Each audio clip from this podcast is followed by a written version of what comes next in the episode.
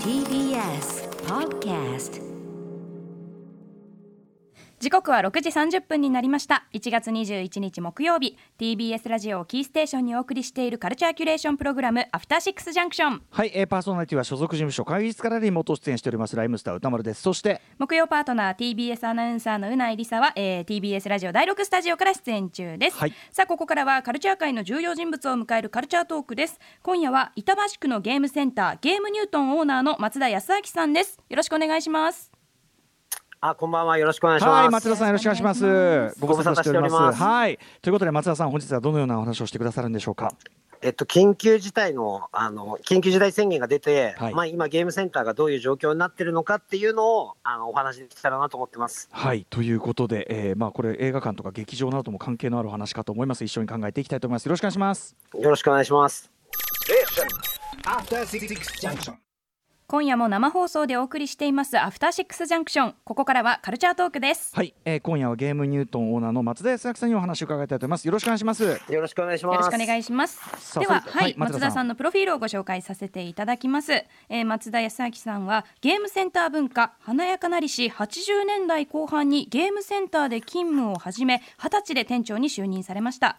その後、店舗で行われる格闘ゲームなどの大会運営に携わるようになります。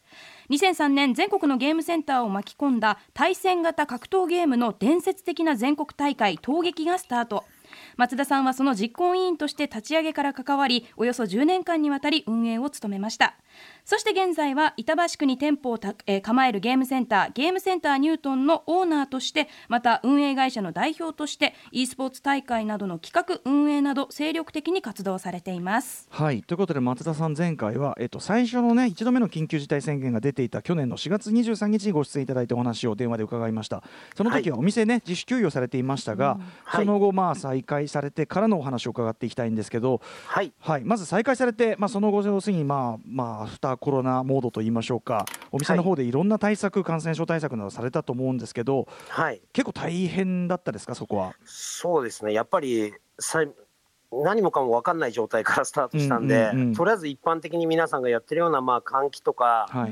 まあ、飛沫防止シート、うん。あと検温、消毒、うんうん、まあ、もう、ありとあらゆることは全部やりましたね。やれると言われるねあのみんながやれると言われること全部やるしかなかったですよねとりあえず、ね、そうですね。特にあの、はい、ゲーセンはその、まあはい。なんていうかな機械に絶対触るじゃないですか、はい、そのあたりってやっぱり気使うあたりじゃないですか？そうですね、もう一回ゲームが終わるごとに消毒っていうのをもうずっとやってましたね。それってまあもちろんやることはできるけどそのはい。店員さんの皆さんとかの、なんていうかなコス労働コストというか、そこはいはやっぱバカにならないですよね。まあそうですね、仕事量が、うん。お客さんが少なくても仕事量は3倍ぐらいになってたと思いますし、うんうんうん。はい。まあそれはでももうし仕方ないことだなと思ってます。うんうん、ちなみにあとその行政からの保証というのはその後あったんですか、一応、まあ家賃の補補助とか、うんうん。あと持続化給付金と、うん。あと雇用調整助成金っていうのが、まあ、会社で申請できるのがありまして、はい。はいその辺はあうんうん。の全部申請出して、うんうん。あの全部通りました。うんうん、その辺はじゃあちょっとちゃんと使えたと、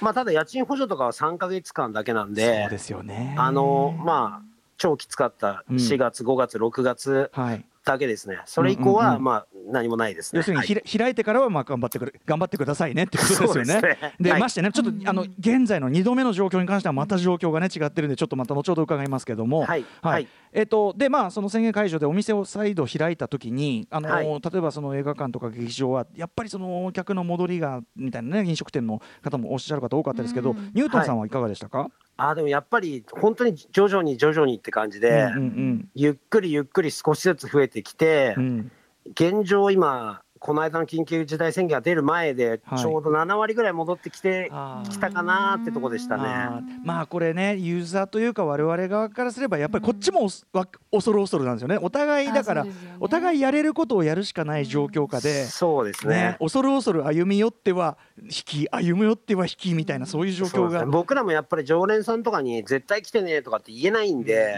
やっぱりその、あのご結婚されてる方とか、はい。まあ、お子さんいる方とかも多いんで、うん。もう本当に自分の判断で、うん。そのか来れる範囲でいいんでぐらいな感じですかね。とはいえこれやっぱり実際に再開して戻ってきたずっとね常連で来られてた方とかは、はい。い、やーもうやっぱりやってくれてありがとうみたいな感じあったんじゃないですか？まあそうですね、みんな本当にただいまって感じで、うんうんうん。まあ僕らも本当、やっぱ2ヶ月半なんうんてうん。休んだこと一度もなかったんで、そうですよね。もう本当にお帰りって感じでしたね。それこそあの80年代からゲームやってる人とかさ、はい。こんなにゲーム戦行ってねえの初めてだよって人いっぱいいるでしょ、うん。まあそうですよね。うん僕もこんなに映画館行かないの初めてだってやっぱ時期でもありましたから。はいはいはい。うんうんうん。それだけにちょっと喜びのひとしを。そうですね。うんあと、まあ、e スポーツ系のイベントね、あのーはい。ずっとやられてきましたけど、そこら辺もはい。中止とかオンライン開催とかなったようですけど、その辺の変化、いかがでしたか？そうですね。やっぱオフラインのとにかく人を集めるイベントがもう軒並み全部中止になっちゃったんで、うんうん。はい、その2月後半から今月ぐらいまでで、まあ30件ぐらいうもう決まってた仕事全部中止になっちゃいまして。30、件。はい。うん。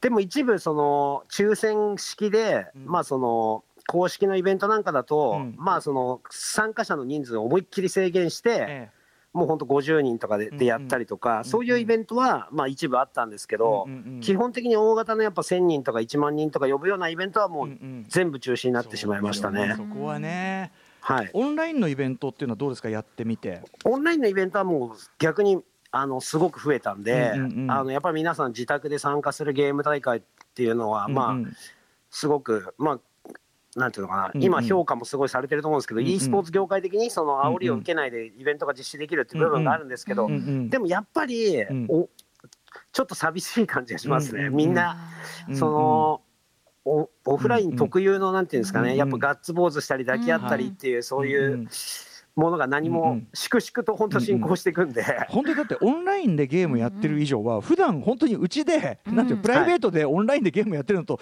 絵面上っていうか構造上全く同じになっちゃうから。全く同じです。ただそこにあのしっかり管理する審判がいたりとか、うんうん。まあ、そういう仕事をまあ僕らやってるんですけど、うんうんうんちょっとやっぱ寂しい感じはしますね。これやっぱりいくら気をつけながらとは言ってもその現状はしばらくやっぱりオフライン、つまりリアルで集まって、かはい管理してその一度にいる人数を減らす消毒する声出さないいろんなことやってもやっぱりオンオフラインはちょっと難しめという感じでしょうか？現状そうですね。うんあのーそうですね僕らはもう対策という対策全部うんやった上でちょっとやってみようかなっていう挑戦もいくつか試みたんですけど、えやっぱりあのメーカーさんだったりあのメディアの人とかと相談して、うんうんいややっぱりまだやめとこうっていう話になってしまいましたね、ほとんどが。特にやっぱメーカーさん側のコンプライアンスと意識はまたねちょっとね。そうですね。組織として大きかったりすると責任も大きいから、そうですね。そこはちょっと理解できなくもない感じもありはいますけどね。なもう従うしかないって僕も思ってますし、うん。まあ、今では強行しなくてよかったなって思ったイベントもいっぱいあるんで、うん。あのまあ、これはこれであうん。の勉強になったと思ってます。なるほど。ここはでも本当にあの音楽ライブもそうですけどマジで状況も変動するし、うん。見極めとか難しいっすよね本いや当に。本当に難しいです。だから今もその僕が11月とか12月とか1月とかにキャンセルしちゃったイベントホールさんから、うんあのもう5月とかゴールデンウィークあの、うんうん。この分ごあの割引、んうん。激安激安で貸しますんでとかって言われ,、うんうん言われてるんですけど、でも5月にできる保証なんかそこにもないんで。そうですよねこれそうなんですよ。音楽業界でもやっぱりああち一回りしてちょっと落ち着いてきたからじゃあこの辺でっつったらもうダメみたいな。そでそのちょっと手前だとできてたりとか。はい、ね。えなんでもうその結局1か月前とかにキャンセルとかだともう費用もかかっちゃうんで、うんうんうんもうあんまり下手打てないんで慎重になならざるを得ないですね。そうなんですよね。はい。まあこれはちょっと本当に各々の事情があって、各々あれがちょっと誰も悪くない状況ちょっと3ではあると思うんですけど日、ね。4日ぐらい前から、そのイベントに対する、うんうんあの保証がなんか出るとか出ないとかってニュースがうんうんうん3日、4日前からすごい流れてるんで、2500万円っていうはいはいはい。僕もそれ結構見たんで、はいうんまあ、その辺が適用される、ちゃんとなるんだったら、うん。まあ、その仮予約とか、もうちょい気楽にできたりもするんですけどね、うんうんうん。やっぱキャンセル料全額主催者負担ってなっちゃういやもと、ちろんです。打てないですね。だからその保証するならするで、ちゃんとこう早めに言ってくれればこっちも動きようがあるから、はい、身動き取れないのが一番困りますからね。そうですね。うん、ということで、はい。まさに今の話したいと思うんですけど今月はい13日水曜日に2度目となる緊急事態宣言が出たと、うん。で、はい。えっと、前回と違うのはやっぱり劇場、まあ、さパチンコ店ゲームセンター等には保証がないというかね。はい。今のところはね。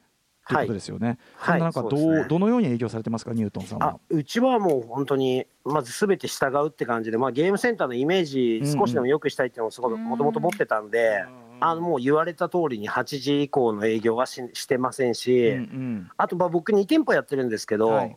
1店舗はもう夕方から深夜1時までっていう営業の仕方をしてたんですよ。うんうんなんでもう5時に開けて8時に閉めるんだったらもうやる意味ないなと思って、もう平日は休業してます。ああそうそうか、はい。そこはでもね、まあそのうんまねまあ松田さんのお気持ちもわかりますね。やっぱりねただでさえこう、昔はね特に開く場所と言われてたようなね、はい。ところだからこそというのはね。ただ一方でやっぱりもう背に腹は変えられないで営業されてる方とかもちょっと責められない気持ちもあるなという気がするんですよね現状だともそうですね、そういう人たちをもう責めるつもり僕は全然ないんですけど、うん。うん。彼らは彼らなりに、う、うん。もう死んでしまうぐらいだったらやるしかないって感じだと思うんですよね、はい。本当に。そうですよね。だから、まあ、うん。ゲームセンターでその8時の時短要請、うんうん。時短要請でもないんですけど、お願いか、うんはい。これに応じてるとこって、まあ、僕もうん。メーカーさんの直営ロケーション以外だと、うんうんうん。多分10件、20件ぐらいしか知らないんで、あそっか。だからそれだけ皆さんううんやっぱ12時まで営業しちゃってますね。うん。これってつまりやっぱりその休業の要請ですらないおお願いという状況で、はい、なんていうのやんわりとやんわりとこうやめなさいねとは言われてるけど、そのじゃあその代わりにどうするは別に出口もなくてという状況が招いてるわけですよねこれね。はい、で僕の場合はまあその仕事をゲームセンター経営以外の仕事もやってるので、うんうん。まあ、なんとかかんとか頑張れる体力が多少あるんですけど、はい。もうゲームセンター一本でやってる方とかは、いや、そんなこと言われても無理だろうって感じだと思うんで、もう保証ないんだったら絶対無理っていうのは、もう僕はしょうがないと思思ってますね。うん、これ、えっと、じゃあその松田さんご自身はいろんな各要するにその支援とそのじ公的な支援というのを、えっとはい。受けられる限りは当然、まあもうね、権利として受けるわけですよね。それ、はい。要するにいろんな角度が必要でゲーセンはとりあえずは今はちょっとそこに入ってないってことでしょうか？そうですね、風俗営業はなんか厳しくて、うんうんいろんなものの対象外になっちゃってるんですよね。それもね、なんちゅう職業差別なんだ。うん、まあそうですね。例えばどういうものが除外されゃちゃうんですか？ゲームセンターって、その保証金は。あ僕が知ってる限りだと、まあ、普通にあの会社でこの間もテレワーク助成金っていうのを申請して、うんうんまあ、あの会社で使う備品とか、あのまあ、プリンターだったり、パソコンだったり、まあ、タブレットだったりとか、いろいろ買うお金が下りるんですけど、うんあの風俗営業やってる会社はダメっていうふうになってて、へー。なんかわ悪いことしてるわけじゃないのに、なんなんなんですかね、それね。でもそういうふうになってたので、うん。まあ、僕、たまたまあのゲームセンターは個人事業主申請してて、うんうん。イベント会社の方は法人申請してたんで、うんうん。あのテレワーク助成金の方はイベント事業の会社の方では申請できて通ったんですけど、うんうん。ゲームセンターしかやってなかったら通んなかったんで、これだからゲームセンターのみね現状その系、まあ、ゲームセンター限らないですけどね。そういう申請が出ない形態の何かをやってる人は、それこそはい。ちょっとこれ本末転倒だと思うんだけどじゃあ何かこの申請をもらうための形式要するに会社をなんかするとか、はい。だそれでもらおう。なんかさやるなんなんていうの？なんでこんな裏口入学みたいなことをこっちがしなきゃいけないんだみたいな。そうですね、なんかおかしな盲点というか、欠点みたいなのがたくさんありますね、うん。今回のは。なんかね、まあ、これはちょっとね、その 僕個人の意見ですけど、その夜の街とかっていう言葉の使い方とか、まあ、はい。夜中を止めればいいんだって考えとか、全体になんか夜とか、そういう夜こういう街の中でこうやってやってる仕事全体を、なんか別視してませんか、おかみをっていう感じが、まあそうですね。どうしてもしちゃうんだよな、なんかな。で僕もやっぱりお酒とか大好きなんで、あの緊急事態宣言の前とか、まあ、夕飯言ったらまあ大体飲み屋とか行っちゃってたんですけど、うんうんうん。もう皆さんやっぱもう全然やってないんで、うんうんまあきついだろうなと思いつつうんも、うん。なんかその保証も、うん。なんか今回だったらなんか6万円とかって新聞とかニュースで見たんですけど、いえやでも大きいお店もちっちゃいお店もいろいろあるじゃえないですか。そうですね、大手はもうね、もうびっくりしちゃってるから、それは。多分うん地域によって家賃も全然違いますもんね。そうですね、うん。だからその辺とかもなんか不透明で全然わからない、情報が僕らも降りてきてないんで、うんうんわかんないことだらけですね。うんうん。はい。まあだからちょっとねそんな中もちろんその飲食もそうですけど、まあ、ゲーセンとかこういうね、えー劇場とかそういうとこもそうですけど、まあはい。なんとか松田さんはまあご自身でこういろんな生き残りをかけていろいろやってらっしゃるわけですよね。はい。はい。うんそうですね。はいまあ、みちょっと現状はちょっとそうやってそれぞれがやるしかない状況で、えー一方あの格ゲーのねいろんなイベントやられたりとか盛り上げるためにいろいろやってきた松田さんですけど現在もいろんな試みをされてるんですね。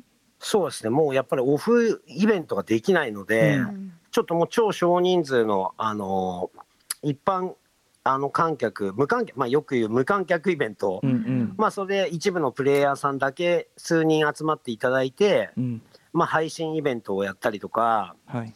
まあ、それすごく評判良かったんで、うんうんうん。やっぱゲームセンタうんー忘れてほしくないっていう気持ちが強いんで、うんうん。なんかそういうものは定期的にこのコロナ禍の時は特にうん。やっていきたいなって思ってますね。うん、やっぱりそのゲーセンという場、まあ、例えばライブだったらライブハウスという場はい。みたいなもののありがたみって逆にこうユーザーというか我々側も熱くね感じているところでもあるしはい、だからこそこの場をねこういうこう辛い嵐の時期ではあるけどやっぱ残してほしいし残したいという気持ちやっぱ松田さんもつお強いですよねこれはね。そうですね、やっぱゲームセンターに僕なんか育ててもらったっていうふうに思ってるんで、うん。どうにかしてでも残したいですね、お店だけは。うんうんはい、ねえこれはだからやっぱりちょっと多少無理してというか頑張ってでもニュートンは潰さないぞというつもりでやられてる感じでしょうかね。そうですね、もうやっぱお金だけしか、やっぱうちの顧問税理士とかも、うん。あの赤字店舗は閉めましょうって、すごい僕にプレゼンしてくるんですけど、いやもう逆に、うん。あのここがあるから、うん。あのイベントの仕事とかも取れてるし、もう基地みたいなもんだから、ちょっと、はい。あの家賃がちょっと高い倉庫だと思ってくださいよって感じで、いやー本当に。あの残してます、気合で。これだってニュートンさんにしかない筐体とかも今あるわけですよね。だってね。そうですね、うん。あとやっぱりブラウン管のゲームってもう今どんどん減ってきちゃってるんでみんな液晶とか大型になってきちゃってるんで、まあそういう意味ではちょっとそういうレトロな博物館的な感じの立ち位置にはなってしまうんですけど、うんうんうんでもやっぱりまだまだコアなあの昔のゲームが好きなファンの人ってたくさんいるんで、うんうんうんまあそういう人たちのために絶対残したいと思ってます。本当にねこれは本当に文化的アーカイブだからねもう本当にほんもういずれは公的補助がきっちり入るような授業な気もしますけども。はい、そうなってくれると嬉しいですね。ねはい。いやーということでまあでもあの松田さんがすごいでもそのこの状況下でもいろいろねたくましくというかご自分の考えでいろいろやられてるのもすごくわかりますしなんかはい。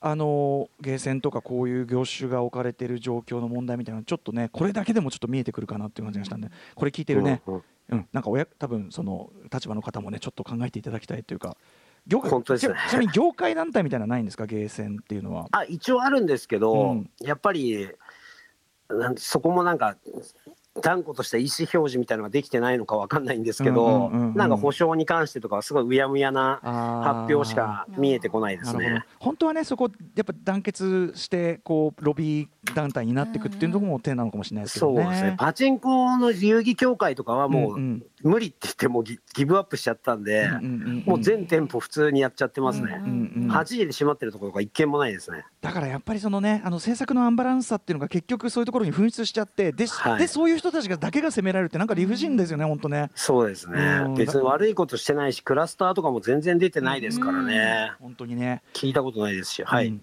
といったあたりで、まあ、あの今後とも、まあ、ニュートンさんそしてゲームセンター業界の繁栄ゲーム業界の盛り上がり我々もあの祈りつつあの微微力ながらいろいろまたご紹介というかあのご協力させていただければと思います。よありがとうございます。ろします。えーでは、えー、と松田さん最後にお知らせ事などあればお願いします。あ、えっと、ゲームニュートンでは一応コロナの、まあ、支援策というか、あの、まあ、配信とかやって、あの、サブスクとかビッツとかの支援をいただいたりとかっていうのはずっと続けていきますし、はい。まあ、今後もツイッターとか、あとまあ YouTube とかツイッチの配信なんかいろいろやっていきたいと思いますので、うん。あのよろしければ皆さん確認してください。うん、あとねあのお近くというか行ける方はねあのおニュートンやってんなっていうね様子をこう見に行って、まあ多分もう本当にあの先ほどもおっしゃってたようにいろいろあの営業気をつけながらの営業できっちりやられてるんでしょうからはい、ぜひ寄っていただいてプレイしていただいてという、ありがとうございます。そうですね。うん、あのいぶらり街ぶらり散歩のついでにいいんじゃないですかね。